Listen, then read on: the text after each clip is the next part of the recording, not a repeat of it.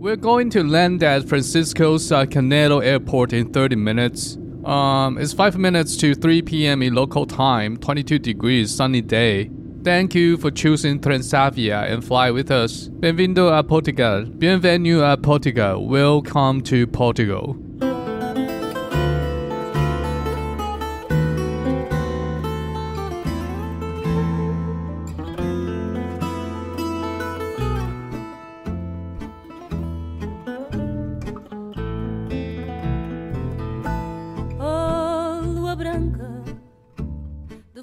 欢迎回来，达特嘴哥地方，我是嘴哥。我去了三个礼拜，终于回来了。欢迎大家归队。前面这段音乐，它是葡萄牙的一种传统音乐，叫做 Fado。小时候有一个游戏叫做《大航海时代》，有玩过的听众嘞，你可能有听过类似的这种音乐。Fado 这种音乐形式最早可以追溯到一八二零年左右。那当时是什么时代嘞？就是大航海时代。这种音乐特色嘞，大家可以听得出来，曲调比较悲伤。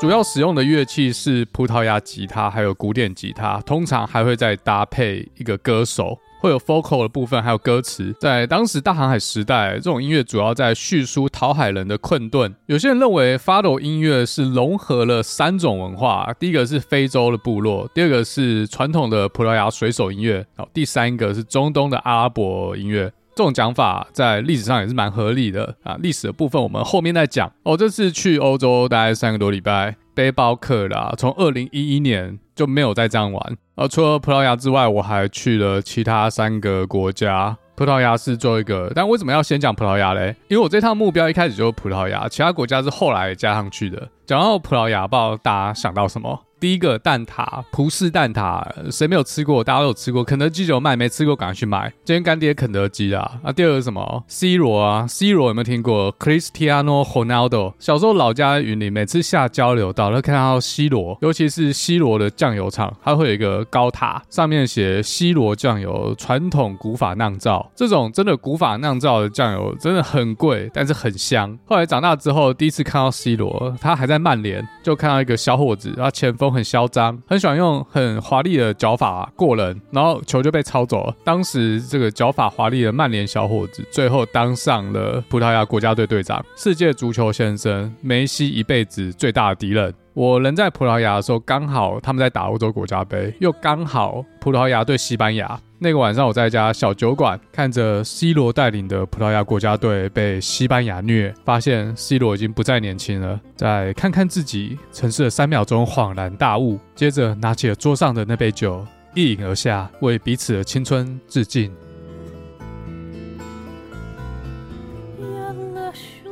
是不是很搭配发抖这种音乐？我知道大家对葡萄牙这个国家比较陌生。如果你是长期听众，有听 EP 七十的话，我们的来宾恩雅在巴西长大，现在在葡萄牙生活。那一集的主题虽然是巴西，但是我们稍微讲了一下葡萄牙，还有怎么移民葡萄牙。所以我这一趟嘞，两个目的，第一个最主要目的是酒。葡萄牙是一个产酒国，做酒都有一定的水准。但重点是，它有一种酒我超爱，叫做波特酒，不知道大家有没有喝过？然后后面再来介绍。那第二个目的嘞，是我想要去看一下葡萄牙现在发展怎么样。从恩雅提供的情报，还有一些国际新闻来看呢，葡萄牙这几年发展的非常快速。二零零九年欧债危机之后，在二零一五年跌落谷底，之后就开始向上爬升。在 COVID 之前呢，人均 GDP 大概回到了欧债危机之前的最高点。同期的其他欧洲五国，我们看西班牙和意大利就好，现在还要死不活，但葡萄牙已经站回来了。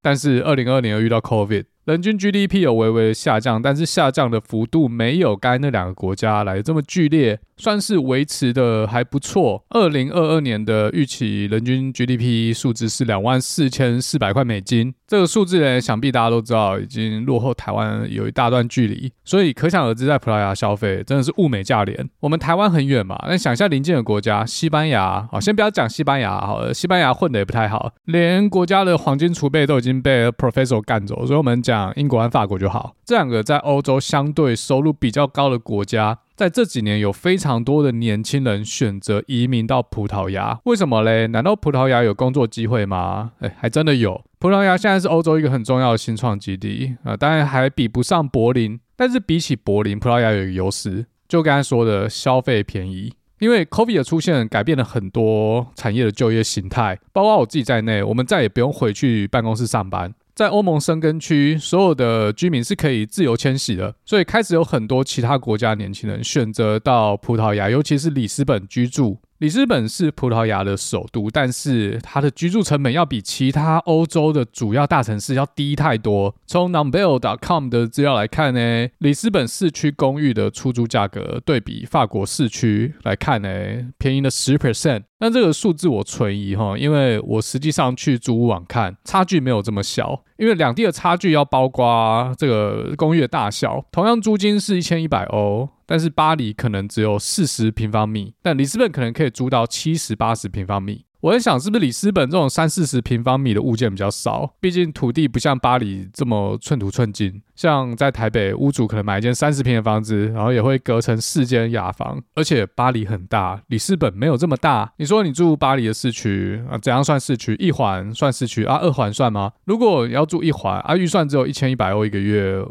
应该是没有物件可以租吧？在巴黎的听众可以留言给我，一千一百欧的预算，在一环内可以租到怎样的房子？那这是租租金的部分，差距是没有那么大，没错。但是如果你要买的话，房价差距就无比的巨大。我这边就换算成台湾大家比较熟悉的单位，好了，台币和坪。里斯本房地产一坪的价格大概在台币三十六万。那巴黎我们算一环内好了，大概一坪的价格要一百到一百五十万台币。那现在巴黎年轻人都租去二环了啦，大概一坪的价格六十到七十万台币左右。好，啊，这是住的部分啊，住一般都是每个月成本最高的花费。根据恩雅的情报嘞，里斯本当地人吃的餐厅六七欧一餐就可以吃饱。但这次我在波尔图，我感受到的物价是没有那么低，可能已经到八九欧了。所以里斯本可能又再比波尔图更高。这两年这么剧烈的物价波动，首先先感谢人民的领袖习近平，再来就是俄罗斯的普丁大帝一前一后一搭一唱，把大家的口袋都搞得不要不要的。我的美股账号已经很久没有打开了，反正已经没救了。还好我也没有丢很多钱在里面。这部分我大概就讲这边就好，因为这集毕竟还是要跟大家分享旅游。总之呢，葡萄牙天气好，物价低，物美价廉，东西又超好吃，吸引很多年轻人直接在葡萄牙远端工作。所以里斯本现在是欧洲 digital nomad 叫什么电子游牧的重镇。人才和人流进来之后，就会带动当地的其他产业，观光、文创整个都发展起来。所以房地产在 COVID 之后也是要升的非常快。不过现在还来得及，就是为什么我这一趟要去看一下，是不是要考虑要投投资一把？刚才听众大家有听到吗？这个租金跟巴黎相比便宜十 percent，但这个数字可能要去微调一下。但是房价只有人家三分之一，因为一直不断的有移入人口，这就是一个很有潜力的房地产投资标的物。东哥，好，来考虑一下。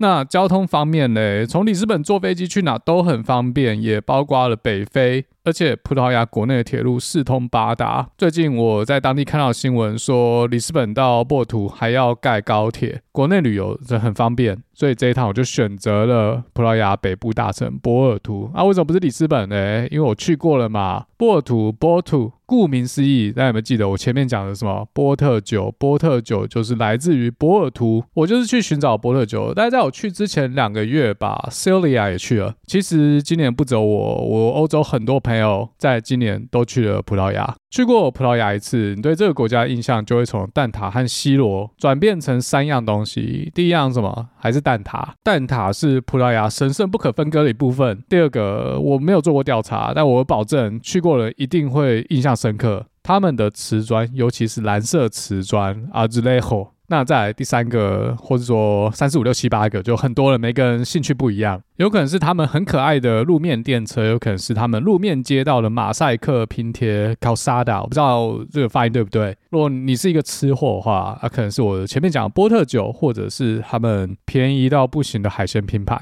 或者是每一间餐厅都一定有的腌制鳕鱼。好，那我这一集其实我想了很久，因为我之后可能还会做一集里斯本。但是我这次去的是波尔图，所以我要怎么把葡萄牙切开嘞？不能把它一次讲完，然后下次讲里斯本岂不是没东西讲？所以这一集我可能就只会提到我在波尔图体验到还有看到的一些事物。还有这些东西背后的一些历史和小知识。其他的部分呢，留给里斯本。好，那我这次去波尔图嘞，不是只有去波尔图，还包含了波尔图北边大概开车不到一个小时的葡萄牙第五大城布拉加布拉加，还有布拉加附近的一个小镇叫做 Guimarães，之后再直接从 Guimarães 切入 Douro Valley 朵罗河谷去喝酒。这三个地方再加上波尔图的老城区，总共四个世界文化遗产。葡萄牙是一个小小国家，但是它世界文化遗产的密度非常高，它有很多中世纪的小镇都非常完整的保留下来。我猜有几个原因啊，伊比利半岛在欧洲大陆已经算是比较边陲的地带，那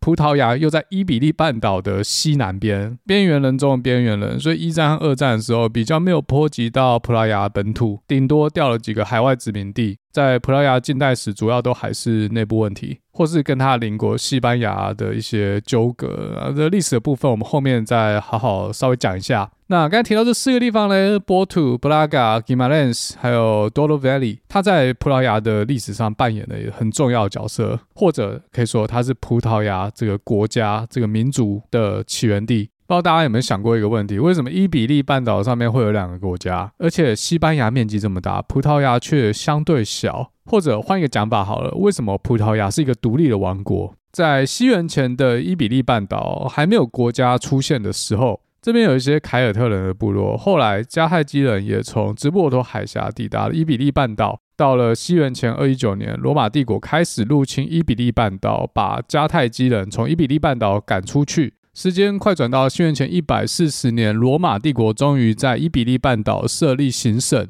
但是一直以来嘞，伊比利半岛都是罗马帝国的边陲地带。好，那大家知道，罗马帝国大概在西元五世纪的时候，因为蛮族入侵开始衰败，其中有一支西哥德人甚至洗劫了罗马。西哥德人其实就是日耳曼人。罗马衰败之后呢，这些日耳曼人开始进入伊比利半岛，各自在伊比利半岛上面建立了数个政治势力。他们之间干来干去，最后干出了两个比较大的国家，一个叫做苏维比苏维比王国，另外一个叫做 Visigothic 西哥德王国。那这个苏维比王国，它所在位置就差不多是现在葡萄牙的位置。它的首都嘞，就是我刚下飞机第一个要去的点——布拉加。我从巴黎直接坐飞机到波尔图的机场，但是第一天我没有停在波尔图，我直接坐车到布拉加。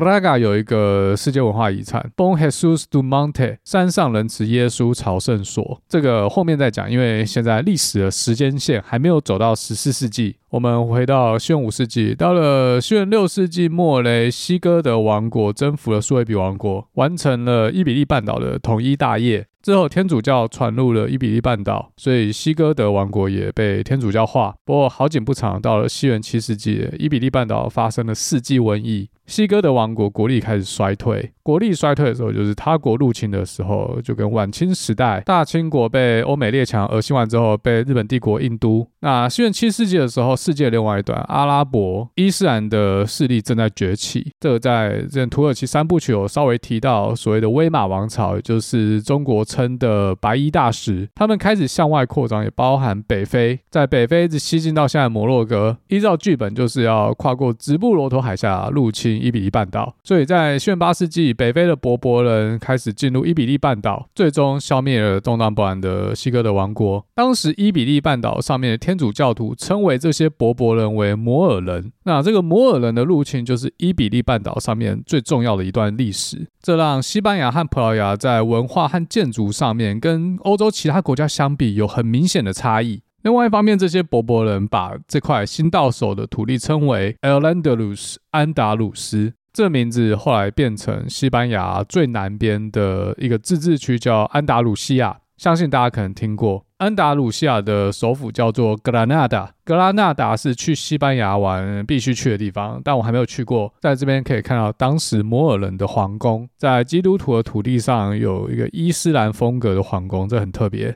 总之呢，摩尔人入侵伊比利半岛之后，原本的天主教政权后撤到伊比利半岛最北边的沿海地带，还有现在西班牙和法国交界处的庇里牛斯山。为什么呢？因为这两个地方都是一些山区和丘陵，易守难攻，所以这些原本西哥德的天主教势力呃万里长征，躲到山里面苟延残喘，等待未来复国机会。这个偏安的国家叫做阿斯图里亚斯。这个国家一逮到机会就往南去骚扰摩尔人的边境，在西元七二二年打了一场科瓦东加战役。成功的干翻了摩尔人的军队，从此之后开始缓慢的扩张。到了西元九世纪，威马王朝在阿拉伯半岛已经不具有主导地位，阿拔斯王朝已经取代威马王朝成为阿拉伯世界的霸主。所以在伊比利半岛的安达鲁斯，他也开始渐渐失去对土地还有底下天主教徒的控制能力。所以当时阿斯托利亚王国的国王看机不可失，下令军队南下，占领了布拉嘎还有斗罗河出海口的这个海港城市，叫做 Botuska Botuscale。Port 是港口意思，那 Gale 在拉丁语中是指温暖，加起来就是温暖的港口。Botuscale 就是现在的波图波尔图。我建议大家稍微打开一下 Google Map，看一下波尔图的地理位置。它在葡萄牙北部，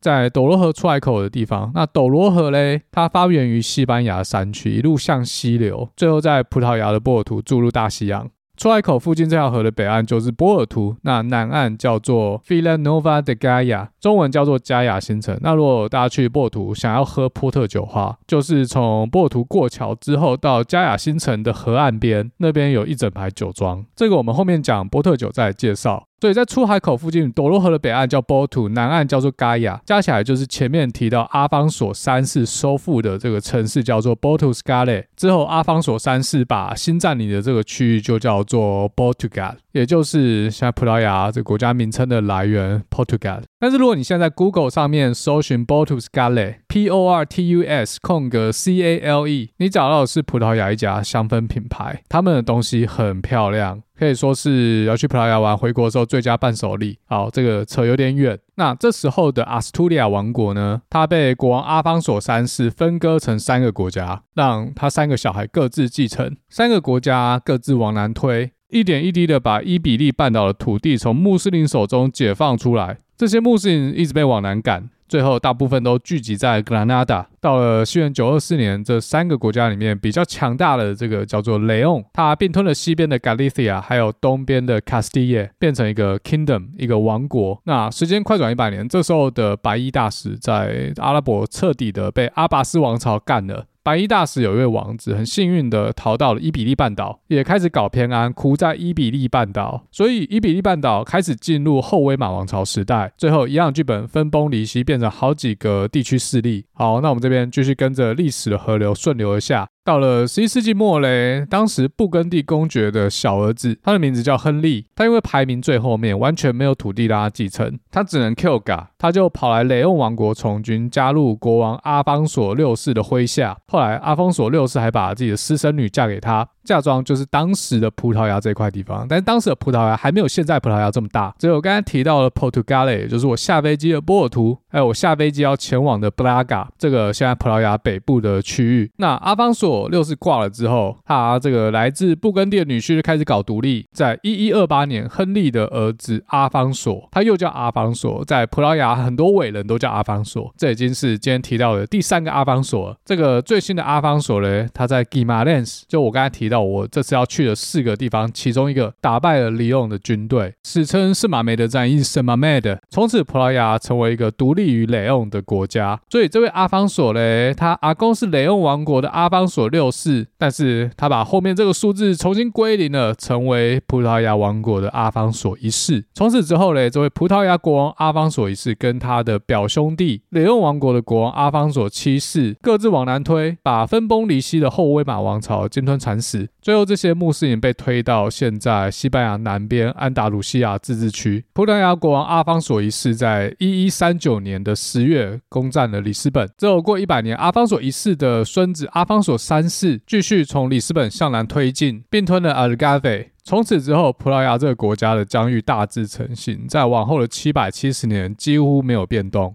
所以从上面这段历史，我们可以知道，葡萄牙从雷欧王国独立之后嘞，其他的土地都是自己打出来的，跟现在的西班牙没有任何鸟毛关系。赶走穆斯林之后嘞，他最大的敌人就变成隔壁的雷欧王国，也就是后来的西班牙。那他隔壁邻居有没有试图想要并吞葡萄牙呢？当然有。时间推进到一三八三年，葡萄牙王国的国王费迪南一世驾崩，但是费迪南一世他没有男性继承人。不过他有个女儿，而且他女儿已经是合法继承人的身份。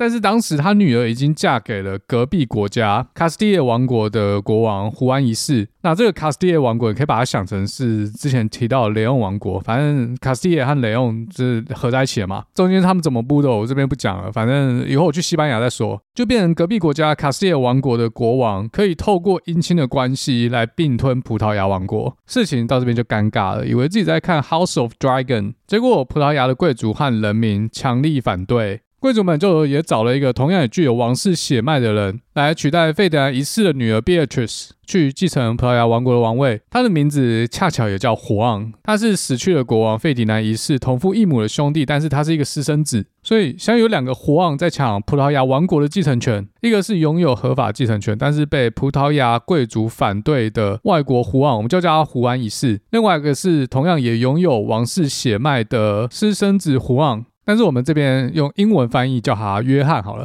这样比较好分。我可以非常了解时间女儿 Hazel 的痛苦点，因为西方人他们很喜欢取一样的名字，你在维基百科上搜，你就是会搜错人，所以要一直去比对。两个阵营在一三八五年的阿尔卢巴罗塔战役分出胜负，最后由葡萄牙本土派的约翰一世打败了对岸，哦，不是隔壁的侵略者，好像不能这样类比，因为其实对方是有合法继承权的，但现实世界最后还是比拳头大。那这个本土派的约翰最后也成为了约翰一世，在葡萄牙开创了一个新的王朝，叫做阿维斯阿维兹王朝。这个王朝出现是导致于我们现今全世界局势的一个大关键，因为它开启了大航海时代。好，那我们历史差不多就讲到这边，后面的葡萄牙要进入大航海时代，我们就留给大航海时代的起点里斯本。葡萄牙算是一个旅游蛮方便的国家，各大景点几乎都有车可以到有的是公车或者是铁路，价格也非常的亲民。我那天下飞机之后大概是三点左右，原本的如意算盘是从机场搭车到布拉加，车票只要九欧，车程大概快一个小时，目的就是要去看这个始于十四世纪，但是在十八世纪扩建到目前这个规模的山上仁慈耶稣朝圣所。根据情报，它在七点的时候会关门，关门之后。只看到外面，但是山上的那个教堂就进不去了。所以我的如意算盘就下飞机之后，立马坐车在五点之前赶到布拉格，然后在它关门之前赶快去参观，这样我隔天就可以马上到下一个点 Gimelens。Gimalens 虽然没有很远，但是如果要坐公共的交通工具的话，要稍微绕路，车程可能需要快两个小时。但是我在布拉加下车之后呢，完全叫不到 Uber，我不懂为什么。后来我发现原因有可能是因为下班时间附近都在塞车，所以没有 Uber 想要开进市区在那边塞。我只好放弃这个计划，改成隔天一大早在他山上的教堂开门之前，先把外面全部走完。所以抵达第一天就变成来逛布拉加的旧城区。布拉加的旧城区它不大。大，但也不小。如果有跟导览团的话，大概两个小时可以走完。其中最主要景点就是布拉嘎的主教堂。前面历史有提到，布拉嘎是整个伊比利半岛一个很早期就发展的地方。它是伊比利半岛西北部 Galicia 这个地方最重要的基督教中心。所以这个主教堂它在这个区域扮演非常重要的角色。现在我们看得到的教堂是当时葡萄牙开国国王他老爸，就是从布根地跑来的亨利在位的时候开始动工。当时是一零九三年，啊，建成之后，到了一一零七年，教宗把这个教堂提升为主教堂。这个教堂到现在还在用。我进去的时候，刚好里面有弥撒。教堂里面的神职人员很善意的用一个手势告诉我，帽子要拿下来。那这个教堂嘞，它分好几区，是因为在往后几百年一直有投入金钱去把它扩建。在教堂里面还可以看到一些圣人的石棺。好，差不多就到这，其他的我什么都不知道，因为我这次完全没有参加任何导览团，除了世界文化遗产之外，我也没有规划什么东西一定要看，或者说我根本不知道有什么东西可以看。到了现场才知道，反正就随性在那边乱走，有开就进去看啊，没看到就算了。一般网络上的情报是说，布拉加大概半天可以逛完。我从车站一路走到布拉加老城区的一个广场，我就突然很喜欢这个地方。很多人在广场上做自己的事，但是他又不会让你感觉很挤很阿杂。我猜这些人应该都是当地人，游客很少。老城区的路都是弯弯曲曲的，地上是用马赛克拼贴，都是人行步道，车子进不来。走进去有一种融入到当地的感觉。为什么嘞？它的纪念品店非常少，不是说没有，有卖一些什么圣母像之类的。不过大部分的店家看起来是在做当地人的生意，有那种裁缝店啊、肉品店、葡萄酒店。理发店，人真的都很少，里面的店家可能都在跟邻居聊天，看起来都不是客人这样，有点像我们台湾乡下的那种老城区。我是说 feel 啦，但那个建筑的风格不一样，可以感觉到当地人生活步调很慢。我去的时候已经是淡季，但是我猜就算是旺季，这里的游客可能也没有波尔图这么多，因为大部分的人来这里都是去看那个山上人慈耶稣朝圣所，他不在市区，他在旁边的山上，所以可能根本不会进到布拉格老人区。我猜这就是为什么我喜欢这里，因为我可以看到当地人生活方式，而不是那种专门要吸引观光客进去买东西参观的商家，那种我没兴趣。不过因为我到的时间有点晚嘛，已经大概下午四点左右，大概可能逛了一个小时，店家就开始关门，然后餐厅开始营业。那天晚上刚好是欧洲国家杯的西班牙对葡萄牙，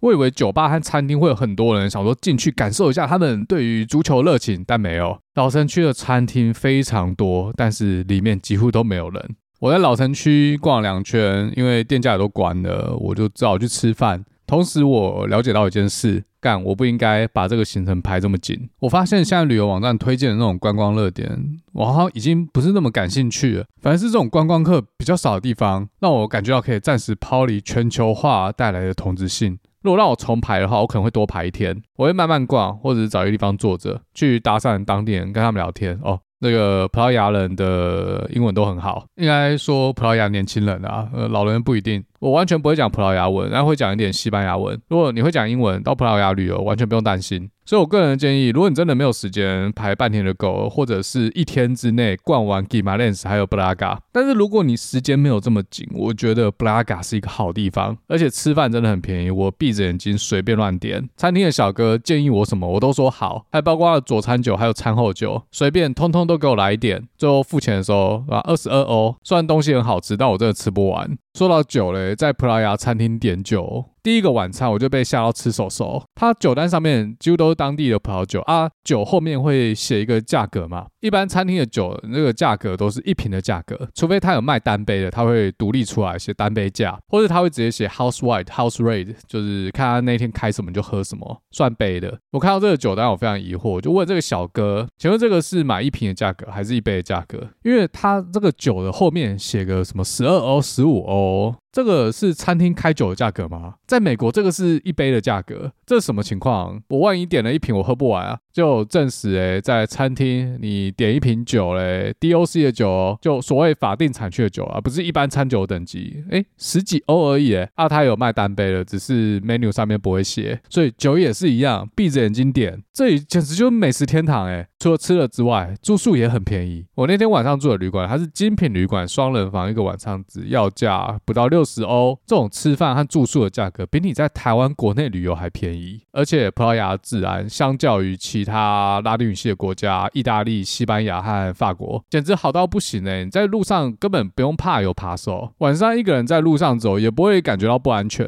这种感觉跟我在二零一五年的时候去里斯本是一样的。我在去葡萄牙之前呢，一直有一个错误的认知，南欧自然就是差，不管是西班牙、意大利、南法，所以葡萄牙一定也是一样。而且它人均又比人家低，但是葡萄牙的治安出奇的好，我真的不知道原因，但是事实就是这样。诶会不会就是因为他人均不高，而且以前的工作机会又少，所以吉普赛人也不想要去葡萄牙？我猜这可能是另外一个欧洲有非常多人移民葡萄牙的原因，因为它自然真的很好。所以隔了七年，我再次来到葡萄牙，第一天给我的感觉 so chill，不用在那边跟游客挤来挤去。城市的建筑有它自己的特色，居民很友善，外语能力不错，东西很好吃，重点是消费真的是太亲民了，大概跟台湾差不多，然后比台北便宜。好，那这就是我第一天的心得。隔天一大早就是要去这个耶稣山上仁慈，哎，不是，是。耶稣仁慈山上纪念所，市区有一台公车可以直接到，车费只要一欧。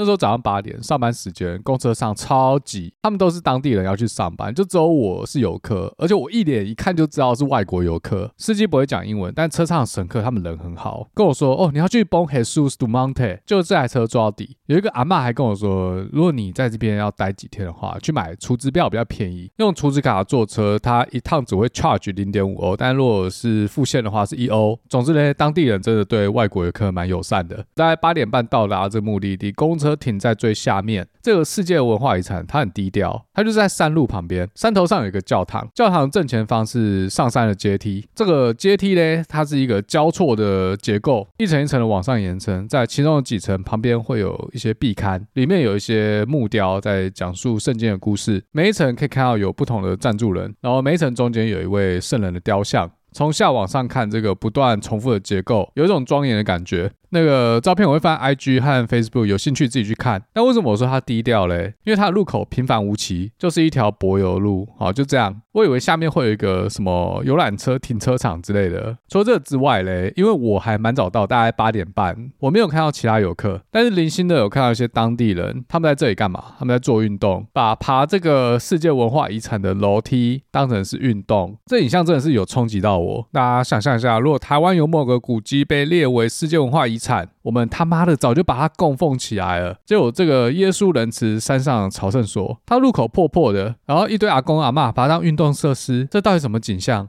好，那山上这个教堂呢，是十八世纪初期建立的。我走上去的时候，刚好他开门。大家知道欧洲什么东西最多？教堂最多。看到后来，其实都已经对教堂无感啊。我这次去，我去之前就已经对教堂无感。可是这个 Bon Jesus Du Monte，哎，它不一样哦。一般天主教的教堂，它的祭坛会是耶稣和十字架，有些会有管风琴，它没有管风琴，可能它的管风琴会在侧面，或者是主祭坛正对面入口处的上方。但这个教堂呢，它主祭坛有四根柱子，在这四根大柱子中间是一个由木雕构成的场景，场景里面有三个十字架，十字架上面各钉了一个人。马太福音二十七章三十八节说，那时有两个强盗与耶稣一起被钉在十字架上，一个在右边，一个在左边。所以中间这个人就耶稣了，而且他十字架上面写了 I N R I。约翰福音十六章十九节说，本丢比拉多又用牌子写了一个名号，安在十字架上，写的是犹太人的君王拿撒勒人耶稣。那这个本丢比拉多是谁嘞？他是罗马帝国在犹大利亚的总督。他之所以出名，就是因为他判了耶稣十字架刑，也就是说下令把耶稣钉在十字架上面的人就是他老兄啦。那这个 I N R I 意思就是耶稣犯的罪状，所以你在犯基督教，不管是天主教、新教、东正教，不管是画作还是雕刻，在耶稣的十字架上面，通常都会写 I N R I，犹太人的君王拿撒勒人耶稣。在当时耶稣被钉上十字架之后六个小时，他就翘辫子了。根据圣经的记载呢，为了确认耶稣到底翘了没，现场有一个罗马士兵，他就拿他手中的长枪往耶稣的肋骨方向刺进去。相传他的名字叫做朗基努斯，所以 EVA 福音战士里面有一把枪就叫叫做朗基努斯之枪，直接捅在亚当的身上。后来出现第十五使徒对明日香使用精神污染，从此之后明日香变成一个废人。那这个第十五使徒他在地球的大气层之外，要怎么办呢？零号机从亚当身上拔下了朗基努斯之枪，用投掷的方式射向了地球外的第十五使徒。解救了地球上的全人类，最后朗基努斯之枪进入了绕月轨道。根据计算嘞，零号机的臂力可以举起八万八千一百六十三头大象，才有可能把朗基努斯之枪从地球表面射到绕行月球的轨道。不过，这个教堂里面并没有出现零号机，也没有出现大象，但是有出现朗基努斯。手上拿一把长矛对准耶稣，他应该已经戳完了，因为耶稣的肋骨中间已经有这个伤痕。除了朗基努斯之外嘞，这个场景里面还有其他的罗马士兵，加上一些路人，他们在议论，他们各自有各自的表情，很生动。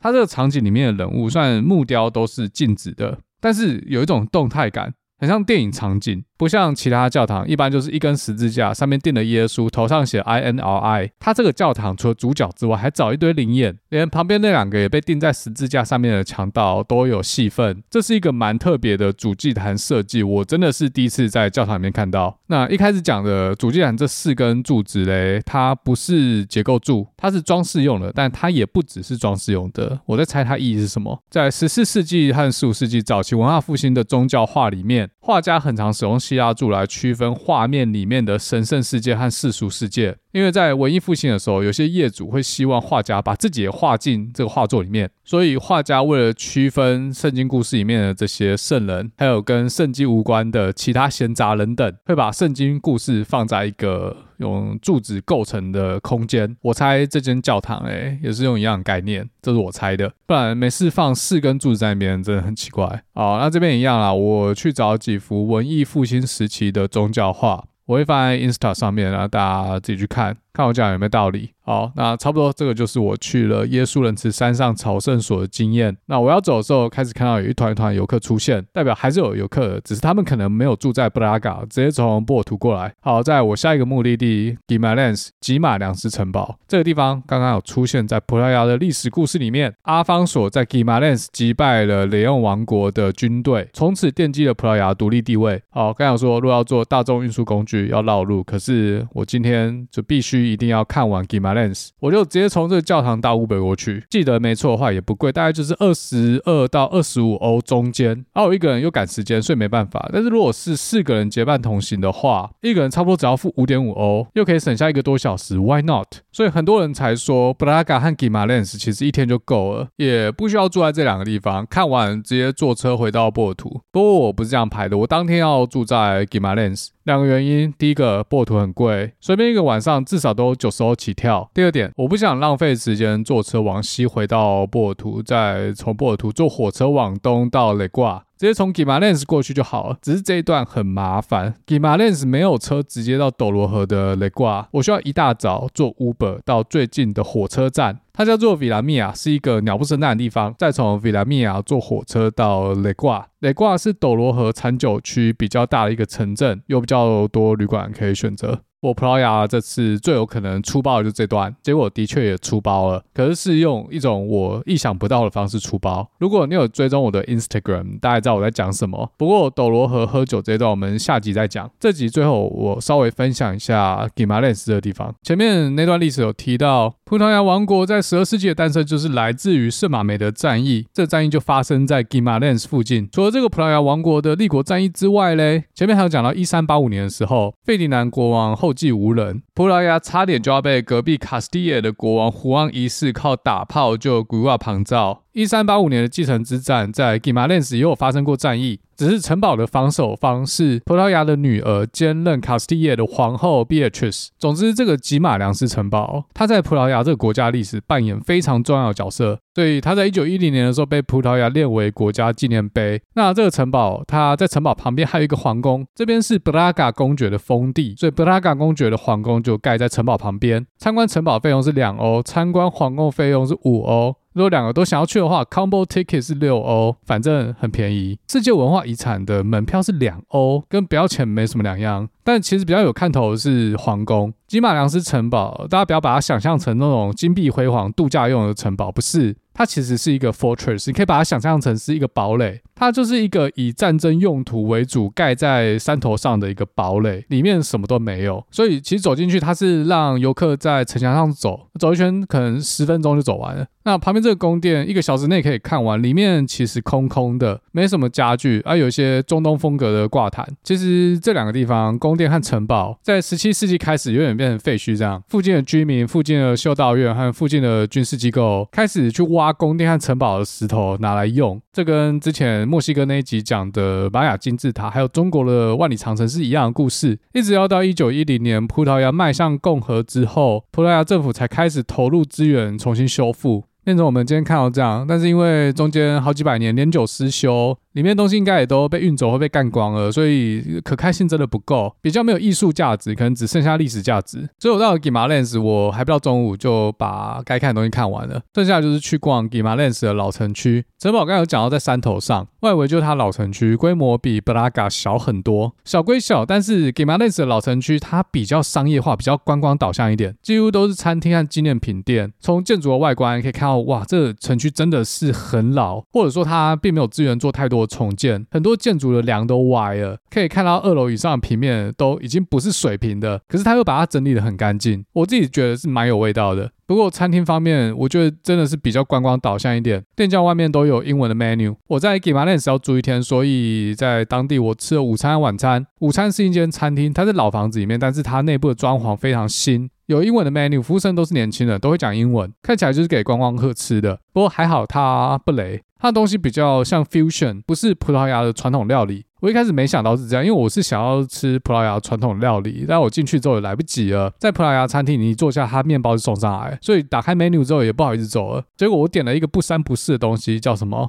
不知道大家有没有听过 poke bowl？不知道这个在台湾有没有流行这样。Chiracy 大家应该知道，就是生鱼片盖饭。那 Pokeball 它其实源于夏威夷。大家知道夏威夷很多日本人，所以就衍生出来这种类生鱼盖饭的 poke bowl。poke 有一种炸鱼的意思，它基本上就是把生鱼片切成比较小的丁状，再加上其他蔬菜，像芝麻叶、毛豆、洋葱、胡萝卜、生菜，反正随便什么都可以，把这些东西直接丢在饭上面，再加上酱汁，哦，酱汁很重要，一般这个酱汁是酱油底，淋上去之后嘞，就是 poke bowl，炸鱼生菜盖饭。这在美国这几年很多，到处都是。我不知道为什么当时居然在葡萄牙点了这种东西来吃啊！我知道，因为我想要搭配绿酒看看。绿酒 Vinho Verde，Vinho 就是酒，Factor 就是绿色，是葡萄牙独有的一种酒款，只有葡萄牙有哦。可以拿来做绿酒的葡萄品种有太多了，我背不下来。主要有三种葡萄，第一种是 a v a l i n o、Lulelo，还有 Alinto 这三种。那绿酒的绿，它不是说酒的颜色是绿色的，这边的绿是指年轻的意思。做绿酒一般会在葡萄完全成熟之前就先做采收，这样可以保存葡萄的酸度。做出来的酒酸度偏高，酸度会带来清爽的感觉。英文在形容的时候可能会写 crispy 清脆啊，什么是清脆？明明就液体，要怎么脆？反正就是很清爽、很爽口、解腻生津。总之不会有这么多复杂的味道。绿酒在口感上有点特殊的地方是它带有微气泡，因为它制作方式跟香槟很接近，但是它气泡又没有香槟这么的绵密，所以加了气泡进去，让口感更清爽。有些是完全 dry 的，那有些可能 off dry 带一点点糖分。那因为他们使用的葡萄是早收，所以糖分不够。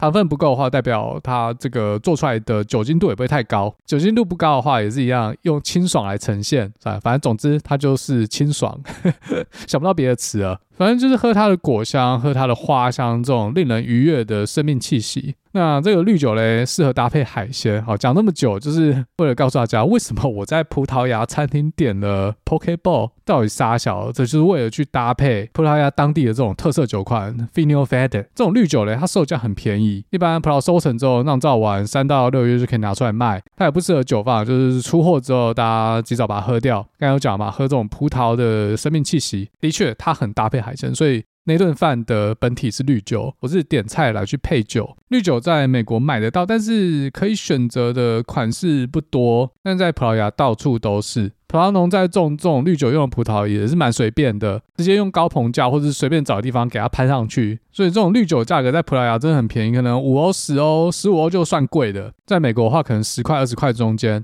台湾我不知道，如果大家在家乐福或者是酒庄有看到的话，我很推荐啊。它不是什么很贵的酒，但它可能可以让你这个晚上很开心，呃，这个很清爽，可以搭配海鲜、鲍鱼使用。或是如果有朋友他被劈腿，他头上绿绿的，那如果需要借酒消愁的话，可以带他去喝绿酒。好，再来，刚才讲到餐厅，去欧洲玩，通常在欧洲朋友有给我一个忠告：如果一间餐厅它的名字是英文的，那最好不要，有很大的机会是雷。再来，如果一间餐厅它外面有贴英文菜单的话，它是雷的机会也会提高。我记得我在呃 Brasov 在罗马尼亚开直播的时候，我们布朗运动十六集的来宾 Andy 他刚好进来，看到我选一间餐厅，他拿来的 menu 是英文的，他就说：“好，嘴哥，我跟你讲，这个餐厅不行。”但那家其实还可以，不会说难吃。那我这次在欧洲这几个国家就有测试这个都市传说，到底外面没有贴英文菜单的餐厅是不是比那些贴了英文菜单的餐厅好吃？在葡萄牙嘞，我这个答案是肯定的。而且在葡萄牙还有另外一个指标，然后去找那种餐厅店名不是写英文，然后在不管是 Yelp 还是 Google 上面只有一颗钱，几分不重要，最好有四分以上就好。在这种条件下，你走进去看，有很多人在里面用餐，最好是当地人。不过有时候很难分辨到底是当地人还是游客，有时候可以分辨出来。有时候你就看那个店家或服务生会不会用当地的语言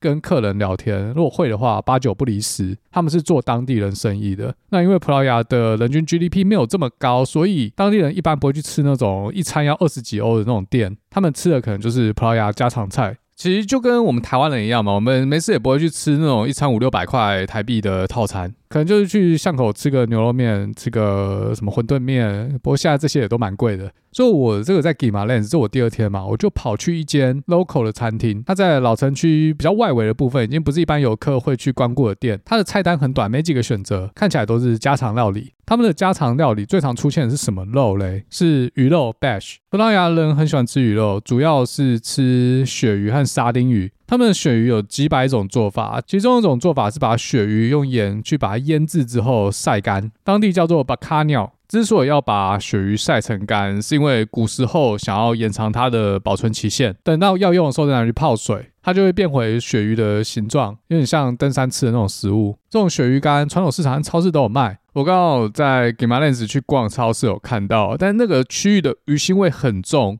在那边没办法待太久，因为实在太臭了。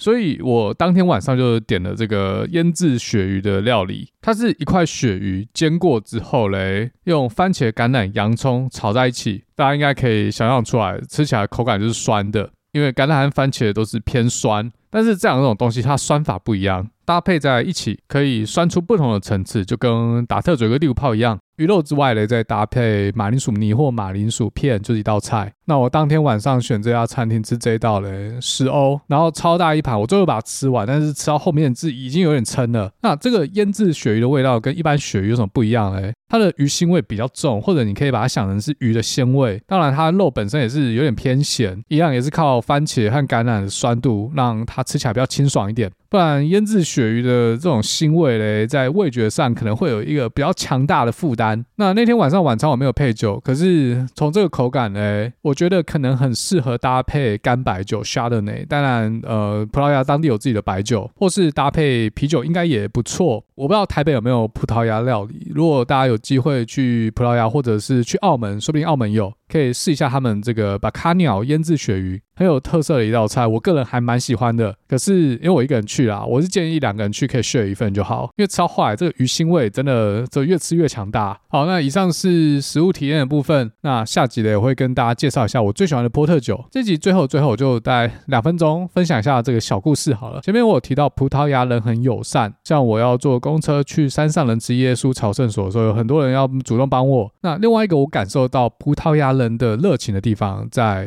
Guimarães。前面有说，我早上逛了山上人之耶稣朝圣所，然后马上坐车到 Gimalens 城堡，然后中午就把城堡逛完了。那下午怎么办呢？我就逛老城区，而且老城区我还逛了两次。第一次用 GoPro 拍完，开始下雨，雨停了之后，我就没事干，我就拿 IG 开直播。这个直播我放我 IG 的 Reels 里面，如果大家有兴趣自己去看，其实就是在老城区那边走，偶尔会讲一些话。但是 IG 直播完它不能剪辑，它要直接放到 Reels，所以中间大部分就是看我在那边走而已，但是你可以直接看到第一手的街景。不过这个老城区它实在是太小，如果很快就走完了。最后我跑去哪了？我跑去新城区逛了一圈百货公司，在我的直播里面也有。百货公司的部分我就不讲了啊。那比较有趣的是，我在新城区到处乱走，后来发现了一家果菜市场。那时候大概下午四点多，果菜市场里面绝大多数的摊位都已经收摊了，只剩两摊，一摊卖花，一摊卖水果。我就跑去逛这个水果摊。这个顾摊的是一个阿公，一个阿嬷，他们不会讲英文，但我知道他们在问我要买什么。葡萄牙物产丰富，有各种水果，有各种葡萄，各种西洋梨、苹果、无花果。我就想说，OK，那我来买几个来吃一下。但是我不知道怎么选，因为它光葡萄就四五种，看起来都很好吃。但是在沟通上有一定的困难，因为我不会讲葡语，他们也不会讲英文，我就只能比手画脚，再搭配西班牙文。因为根据 EP 七十集的内容，恩雅说葡萄牙人听得懂西班牙文，但是我知道直接跟葡萄牙人劈口就讲西班牙文不是很礼貌，所以我是有用葡语先跟他们问候。我相信他们应该可以理解啊，我只是想要沟通而已。哦，那边比手画脚就惊动了其他摊的阿嬷，也跑过来看，跑过来帮忙，一起去解读我到底想要表达什么。因为我有个问题是说，我等下买了之后哪边可以去洗，因为我想要马上吃，我不确定他有没有听懂。然后他开始在跟我介绍他的葡萄，他看我听不懂，他直接摘了半串要给我试吃，而且他在给我试吃之前先跑去旁边洗了一下，所以我马上了解，我买了之后可以在旁边洗完之后直接吃。最后我买了两个西洋梨，两个无花果，还有一串葡萄。这个葡萄叫做 Moscato，Moscato 也可以拿来酿酒，一般是拿来做甜葡萄酒。它葡萄真的很甜，这种 Moscato 葡萄嘞，在我们西雅图的高级超市有时候有卖，小小一串可能就要价六美金、七美金。但他们卖的 Moscato 跟我们这边不一样，我们这边的 Moscato 是白葡萄，他那边的是红葡萄。但吃起来味道很像，都是长得像葡萄的荔枝。反正我就买了，我想说这样应该一袋五欧吧。结果他跟我收多少钱？一欧多，快两欧，还不到两欧。我真的觉得哇，这个物价这边生活实在太幸福了吧！然后我买完之后在外面晃了一下，找到一个公园。嗯，它其实不是公公园啊，它是一个已经关门的类似宫殿，